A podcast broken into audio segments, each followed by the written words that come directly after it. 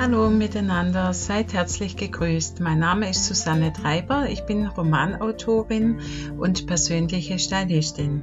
Gerne möchte ich euch heute mein Romandebüt Süßer Kakao und der Traumheld vorstellen, den ich als Printausgabe und E-Book über Bookmundo Mundo veröffentlicht habe und überall erhältlich ist, wo es Bücher gibt, natürlich auch auf Amazon.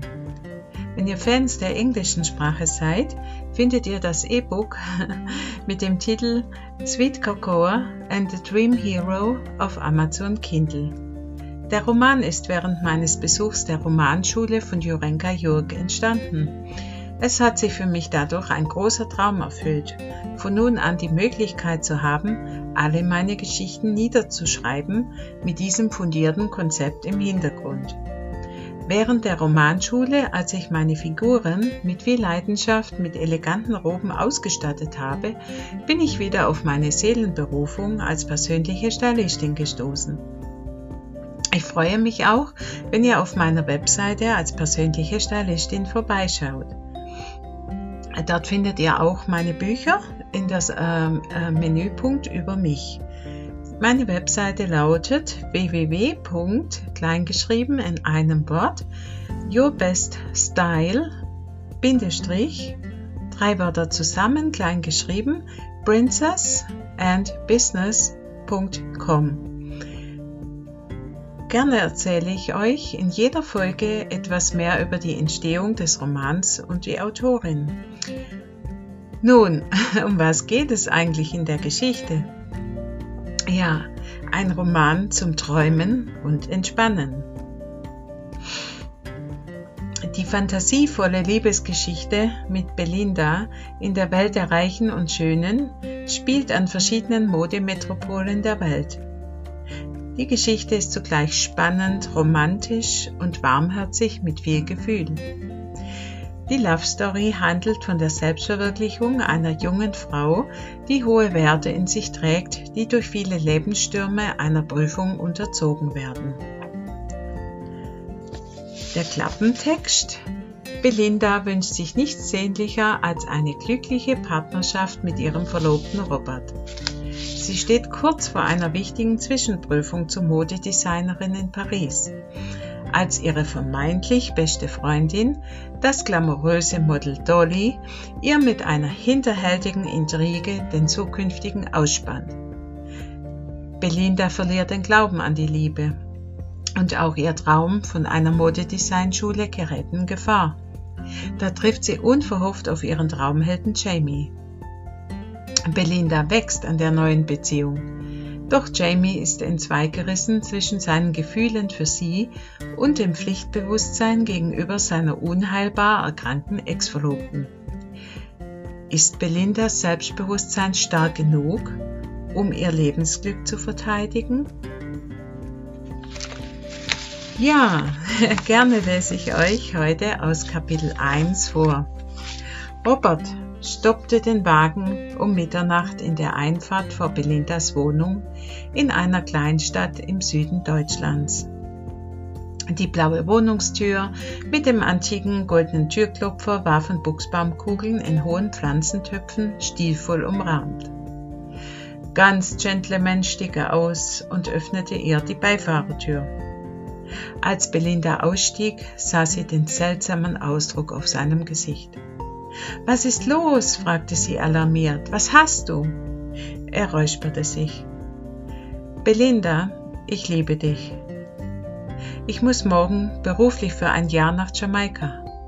Was? schrie sie entsetzt auf. Das kann doch nicht dein Ernst sein. Wir haben uns soeben verlobt. Ja, ich weiß, doch meine Eltern möchten außer unserem Weingut eine Kaffeeplantage betreiben. Mein Vater hat mir gestern die Nachricht überbracht. Ich erwerbe dort vor Ort die erforderlichen Kenntnisse und der Aufenthalt wurde für mich inzwischen von meinem Vater vertraglich geregelt. Aber, Bell brach in Tränen aus. Schon wieder wurde sie in ihrem Leben verlassen, schoss ihr durch den Kopf. Zuletzt war sie in ihrer frühen Kindheit von ihren Eltern durch einen Autounfall zurückgelassen worden.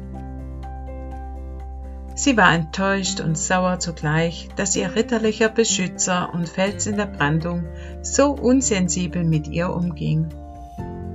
Belinda konnte sich nicht erklären, warum er nie zuvor etwas davon angesprochen hatte. Sie fragte sich, wie sie die angespannte Situation mit ihren Pflegeeltern ohne ihn ertragen sollte. Hm. Automatisch wischte sie sich mit der Hand über das Gesicht und spürte erschrocken, dass sie ihr festliches Make-up verwischt hatte. Sie zog ein Taschentuch nach dem anderen aus ihrer silbernen Klatsch. Mit ihrer Verbindung zu Robert erhoffte sie sich, endlich ihre Pflegefamilie verlassen zu können und ihre beruflichen Möglichkeiten auszuschöpfen. Rob zog sie an sich und wiegte sie. Aber, aber, mein Schatz, wir heiraten gleich anschließend. Nach meinem Aufenthalt in Jamaika ist das in Ordnung? Du und meine Mutter, ihr plant schon alles vor. Und wenn ich wiederkomme, feiere ich dich als meine wunderhübsche Frau. Belinda empfand darin keinen Trost. Sie war außer sich und konnte sich nicht beruhigen. Sie hörte Robert scharf einatmen. Dass sie so erschüttert sein würde, damit hatte Robert in seinem Vernunftdenken vermutlich nicht gerechnet. Robert, damit hast du mir den schönen Abend gehörig verdorben. Aber Bell, sie schluchzte erneut. Nachbarskater Morle schmiegte sich schnurrend um ihre seidenbestrumpften Beine. Allerdings nahm es Belinda heute nicht wahr. Schatz, ich muss mich verabschieden. Robert schien der Ansicht zu sein, das Gespräch weiterzuführen, würde im Augenblick nicht viel Sinn machen. Mein Flug geht gleich morgen früh und du sollst dir meiner unendlichen Liebe für dich sicher sein. Ich freue mich, dich hier in einem Jahr wieder in meine Arme zu schließen. Er kraute ihren Nacken und küsste sie zärtlich. Ich melde mich morgen von unterwegs bei dir, okay? Du wirst mir fehlen, Bill. Fast wäre er über Morley gestolpert, der sich sichtlich enttäuscht in sein Revier zurückzog. Robert stieg in sein Auto und verschwand in der Nacht. Belinda war gerade noch fähig, ihre Wohnungstür aufzuschließen. Sie zitterte am ganzen Körper vor Aufregung. Ihre silbernen Cinderella-Schuhe warf sie in die Ecke, zog ihr Festkleid aus und hängte es über einen Bügel. Dann hüllte sie sich in ihre eleganten, warmen Bademantel nach der neuesten Pariser Mode und ließ sich in ihren Lieblingssessel fallen. Sie zitterte wie Espenlaub. Eine Weile saß sie so ins Polster gekuschelt. Dann bekam sie Durst und ein Verlangen nach Zucker.